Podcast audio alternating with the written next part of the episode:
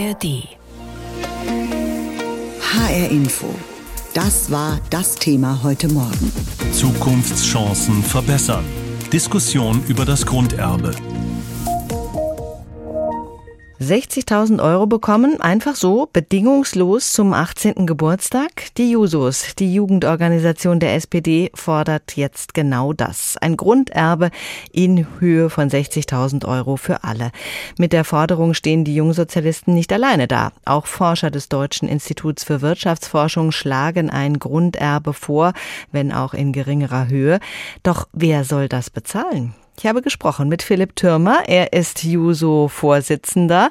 Herr Türmer, würde Deutschland mit einem Grunderbe wirklich gerechter? Die unterschiedlichen Voraussetzungen, die junge Menschen haben, die blieben ja. Also was ganz klar ist, ein Grunderbe würde nicht dazu beitragen, dass wir die perfekte Chancengleichheit herstellen. Ähm, das soll es auch gar nicht. Da gibt es noch ganz viele andere Instrumente. Aber auf jeden Fall wäre ein Grunderbe, das alle mit ihrem 18. Geburtstag ausbezahlt bekämen, in Kombination mit einer effektiven Erbschaftsbesteuerung, ein sehr gutes Mittel, um die massive Vermögensungleichheit zu bekämpfen.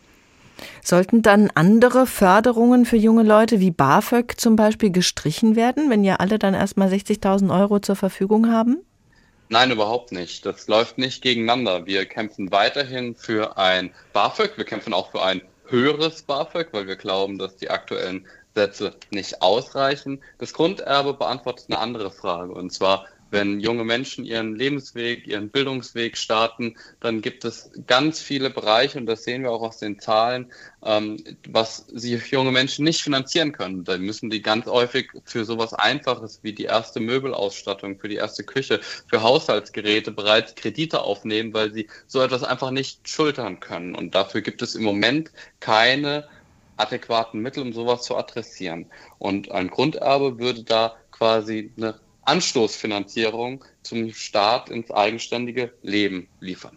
45 Milliarden Euro würde so ein Grunderbe nach Ihrem Modell kosten. Das ist jetzt gerade keine gute Zeit, um zusätzliche Ausgaben auf den Weg zu bringen im Angesicht einer, einer Haushaltskrise der Extraklasse. Wie wollen Sie so ein Grunderbe finanzieren? Ja, wer über das Grunderbe spricht, der muss auch immer über eine effektive Erbschaftsbesteuerung reden. Ähm, es werden jedes Jahr in diesem Land ganz große Summen vererbt, über 400 Milliarden Euro jedes Jahr. Und davon fließt im Moment nur ein ganz kleiner Teil an den Staat, weil wir im Moment eine Situation haben, in der kleine Erbschaften sehr stark und je größer die Erbschaften werden, desto weniger werden sie besteuert. Und deswegen wollen wir gleichzeitig das umkehren und sagen, wir besteuern große Erbschaften richtig ordentlich ähm, und dadurch wäre es sehr leicht möglich, diese entsprechenden Mittel für das Grunderbe einzutreiben.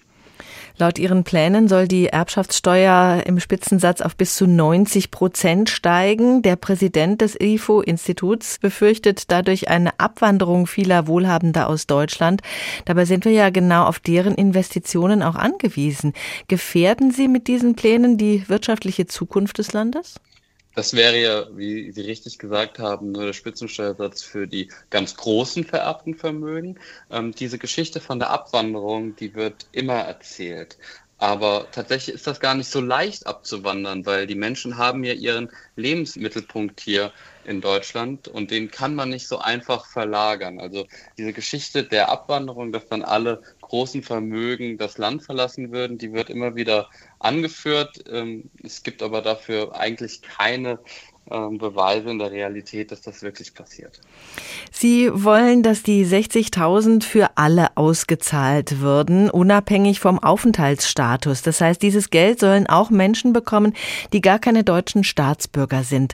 Glauben Sie dafür eine Mehrheit gewinnen zu können? Also wir haben jetzt einen Debattenaufschlag geliefert und wir wollen tatsächlich dass das Grunderbe daran geknüpft wird, äh, wo die Menschen leben, also ob sie in Deutschland leben oder nicht. Es gibt ja ganz viele Menschen, die Jahre, Jahrzehnte in diesem Land leben, auch hier arbeiten, hier Wohlstand arbeiten für die gesamte Gesellschaft, aber nicht die deutsche Staatsbürgerschaft haben. Und die zu erfassen, das sollte ein Grunderbe dann bei der konkreten Konzeptionierung auch leisten. In Ihrer Idealvorstellung 60.000 für alle, was würde das aus Ihrer Sicht bewirken? Warum finden Sie diese Idee so gut? Also das würde sehr effektiv die Vermögensungleichheit bekämpfen.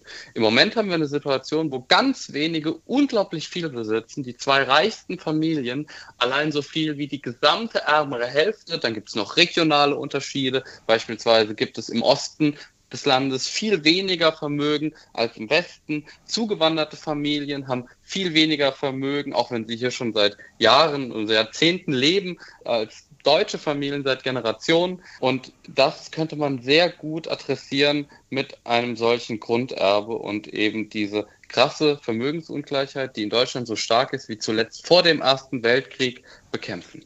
Und damit die Gesellschaft auch ein bisschen ähm, ja, demokratiefreundlicher machen? Genau. Denn wir dürfen nie vergessen, mit großem Vermögen, mit viel Kapital geht ja auch wahnsinnig viel ähm, Macht in unserer Gesellschaft einher. Und das können wir eigentlich nicht so stehen lassen, dass da wie so ein neuer Geldadel entsteht, in den man gar nicht mehr richtig aufsteigen kann, sondern in den man hineingeboren werden muss. Erben ist nicht gerecht. Dem würde wohl kaum einer widersprechen. Aber was ist schon gerecht? Und das Erben nicht mehr zu ermöglichen oder zumindest stark einzuschränken, wäre das gerechter? Fakt ist, es werden rund 400 Milliarden Euro jedes Jahr vererbt. Und es gibt schon länger Ideen, wie man Vermögen gerechter verteilen könnte.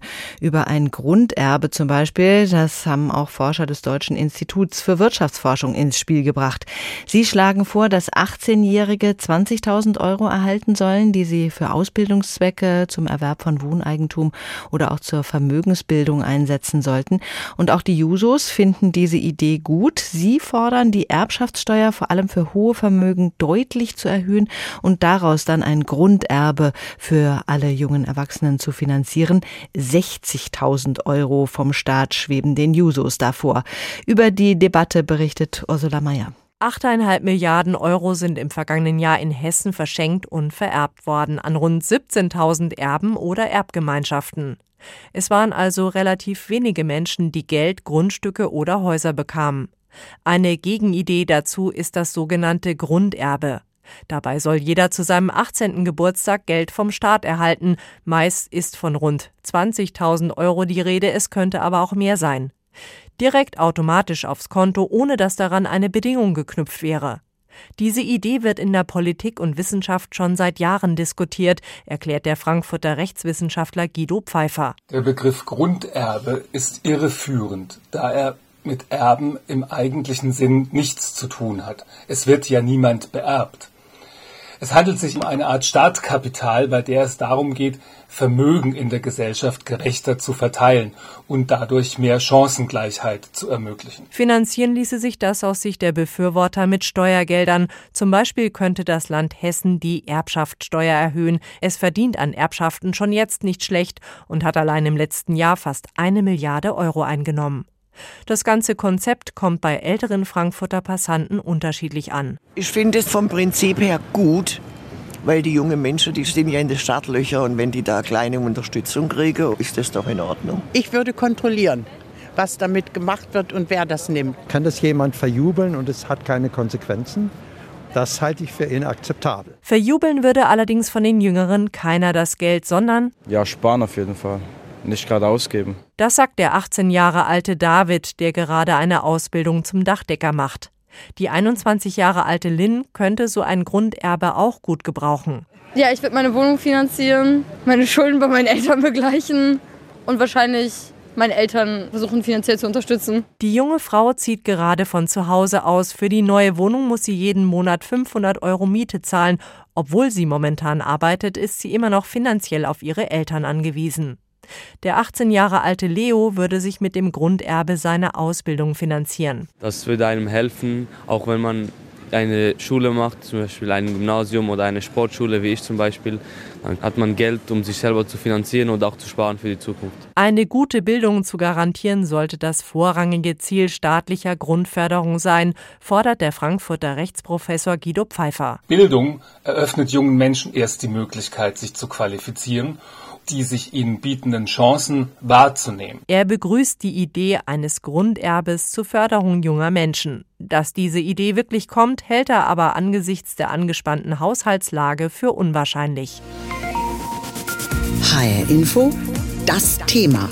Diesen Podcast finden Sie auch in der ARD Audiothek. Rund 400 Milliarden Euro werden in jedem Jahr in Deutschland vererbt. Manche bekommen viel, viele gar nichts. Die Debatte über ein Grunderbe wird ja schon länger geführt. Forscher des Deutschen Instituts für Wirtschaftsforschung schlagen vor, dass 18-Jährige 20.000 Euro erhalten sollen, die sie dann für Ausbildungszwecke, zum Erwerb von Wohneigentum bzw. zur Vermögensbildung einsetzen sollen. Auch die Jusos finden diese Idee gut. Sie fordern, die Erbschaftssteuer Steuer vor allem für hohe Vermögen deutlich zu erhöhen und daraus ein Grunderbe für junge Erwachsene zu finanzieren. Den Jusos schweben dabei sogar 60.000 Euro vor, die alle zum 18. Geburtstag vom Staat bekommen sollen. Ich habe vor der Sendung darüber gesprochen mit Professor Stefan Gosepart. Er ist Philosoph und Gerechtigkeitstheoretiker und er lehrt an der Freien Universität Berlin. Herr Professor Gosepart, wie ungerecht ist Erben aus Ihrer Sicht? Total ungerecht. Ich glaube, das kann man wirklich sagen, bis auf ganz kleine Ausnahmen, also von Sachen, die sentimentalen Wert haben, ist Erbe ungerecht. In der Regel werden Vermögen vererbt, häufig auch noch mit politischer Macht zusammen, äh, weil man das Vermögen in Macht umwandeln kann oder weil es eben mit einem Betrieb einhergeht. Und dann verletzt es die Kriterien der Chancengleichheit und des Leistungsprinzips. Zwei grundlegende Prinzipien unserer Gesellschaft, die uns wichtig sind. Was würde denn passieren, wenn man nichts mehr vererben könnte?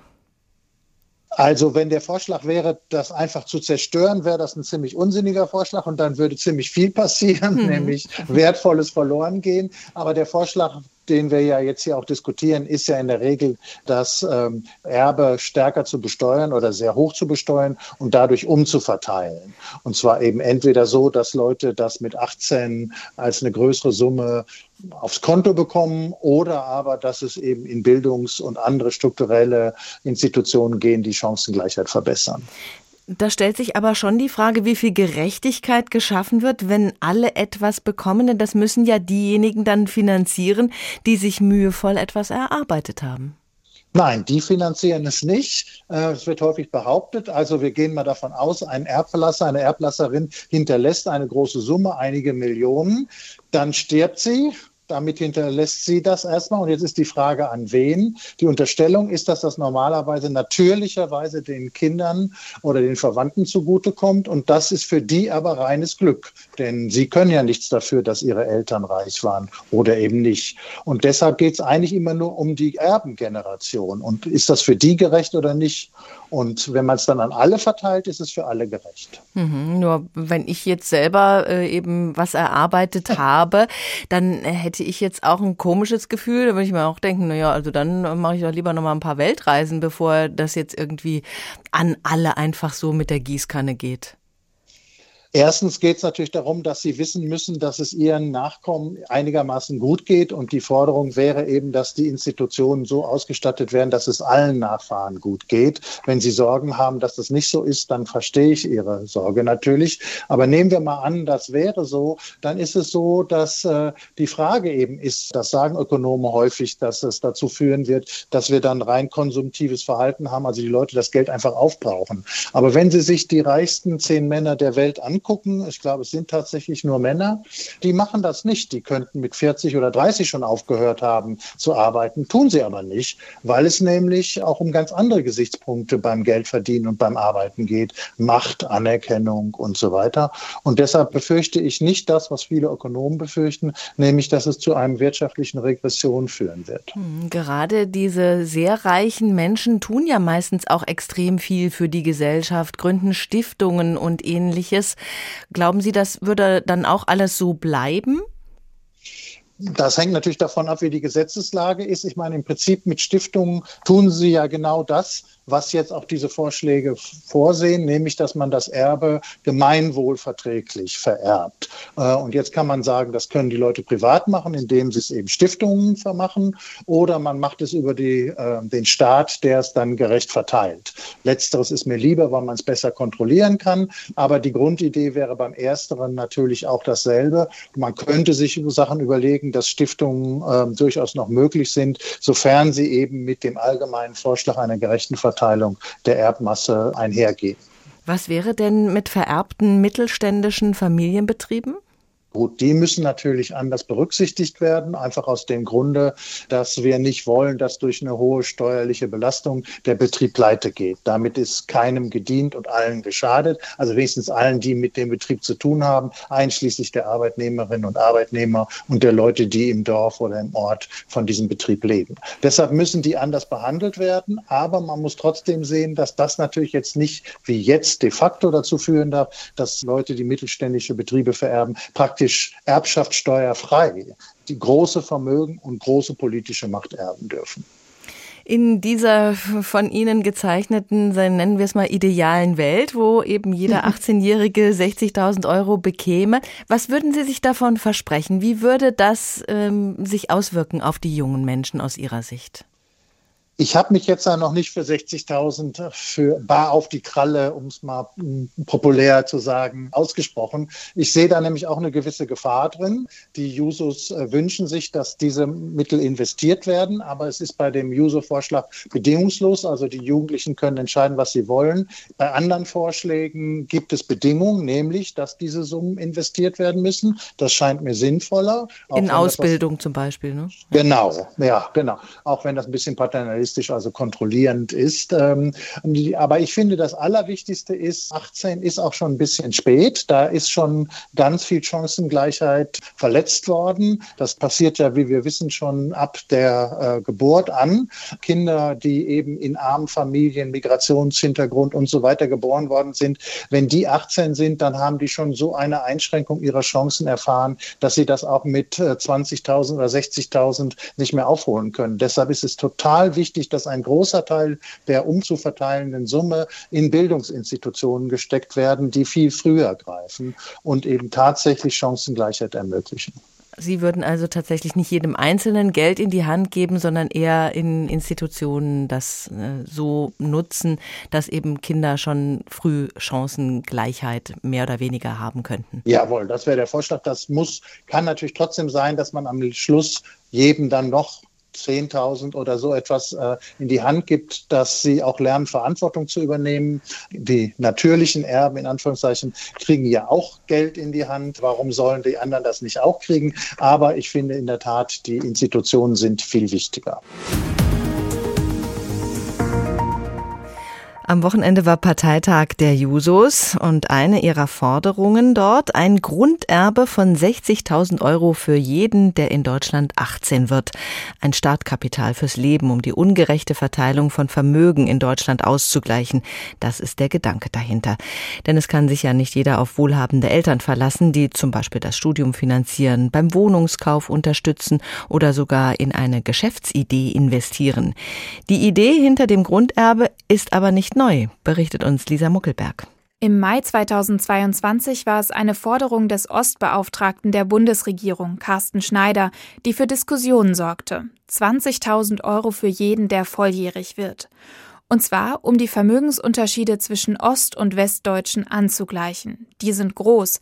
2021 hatte ein Haushalt im Osten ein Nettovermögen von 43.000 Euro zur Verfügung, ein Haushalt im Westen das Dreifache.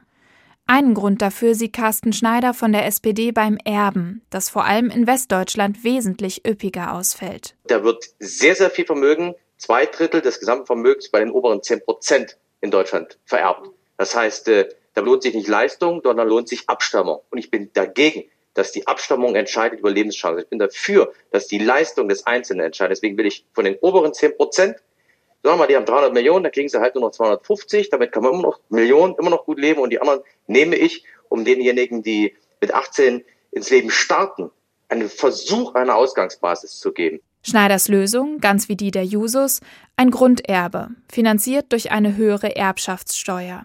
Schon im Mai 2022 forderte er dabei eine Summe von 20.000 Euro, die als Startkapital die Vermögenschancen zwischen jungen Menschen in Ost und West angleichen soll. Er bezieht sich dabei auf die Berechnungen des Deutschen Instituts für Wirtschaftsforschung, das genau mit der Summe von 20.000 Euro einen positiven Effekt auf die Vermögensverteilung sieht. Um 5 bis 7 Prozent könne die Ungleichheit langfristig sinken. Noch früher hatte die damalige Arbeitsministerin Andrea Nahles die Idee eines Startkapitals ins Berufsleben formuliert. 2016 tauchte sie erstmals unter dem Namen eines persönlichen erwerbstätigen Kontos auf. Das sollte der Staat mit einem Startguthaben ausstatten, forderte die SPD-Frau Nahles. Im Bundestagswahlkampf 2017 wurde die Idee umgetauft in Chancenkonto und Bestandteil der SPD-Wahlkampagne von Kanzlerkandidat Martin Schulz, hier in einem Wahlvideo. Im modernen Deutschland hat jeder ein Recht auf ein Chancenkonto, ausgestattet mit einem staatlichen Startguthaben für die Weiterbildung und für die Qualifizierung, aber auch für Gründungen und den Übergang in die Selbstständigkeit soll man es nutzen können ein selbstbestimmtes Leben zu ermöglichen, dabei die Menschen gegen Risiken unserer Zeit abzusichern. Das ist das moderne Deutschland. Martin Schulz gewann die Wahl nicht und die Idee des Chancenkontos verschwand wieder in der Schublade der SPD. Wobei die Idee eines Startguthabens ins Leben keine rein sozialdemokratische ist. Im April diesen Jahres wagte sich auch der damalige CDU-Generalsekretär Mario Chaya daran. Er forderte ein Startkapital für Neugeborene, auf das ab dem 18. Geburtstag zugegriffen werden kann. Die Summe 10.000 Euro. Der Zweck? Die Finanzierung eines Studiums oder eine Gründung. Auch er wollte damit die Zukunftschancen von Kindern gerechter gestalten. Doch Chayas Vorschlag blieb ohne großes Echo, vielleicht auch, weil gerade die CDU ähnliche Vorhaben immer laut kritisierte, wenn sie von der SPD kamen. Diesen Podcast finden Sie auch in der ARD Audiothek.